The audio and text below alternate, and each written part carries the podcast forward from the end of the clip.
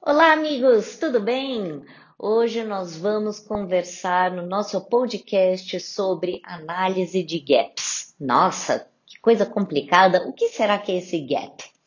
O gap, meus amigos, nada mais é do que o risco. Eu já ensinei você no podcast anterior a fazer um mapeamento de dados. Você entendeu tudo certinho? Se não entendeu, volta lá, escuta de novo o podcast e também tem muito artigo no nosso site www.classnet.tech para que você possa acessar gratuitamente não só sobre mapeamento de dados, mas sobre absolutamente tudo aí da Lei Geral de Proteção de Dados.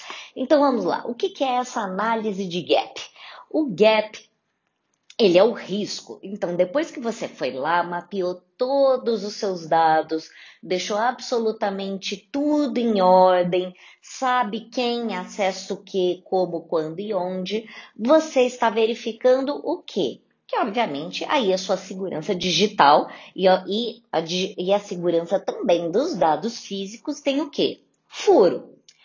Não se preocupe, meu amigo, minha amiga, não se preocupe Toda empresa tem gap, toda empresa tem furo. Até os bancos, que são os que mais investem na segurança digital, eles têm o quê? Gap. Então, não se preocupe em relação a isso. Se preocupe em verificar as suas vulnerabilidades. Ou seja, será que o sistema de backup seu, ele é seguro?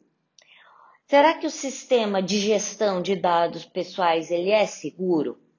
Será que você se trabalha com dados de crianças e de adolescentes, dados sensíveis, aí dados relativos à saúde, dados relativos à filiação sindical, enfim, qualquer que seja o dado, você faz a anonimização ou pseudo-anonimização desses dados, é muito importante que você veja tudo isso jurídico TI e segurança da informação. Eu falei isso no podcast anterior, estou repetindo agora.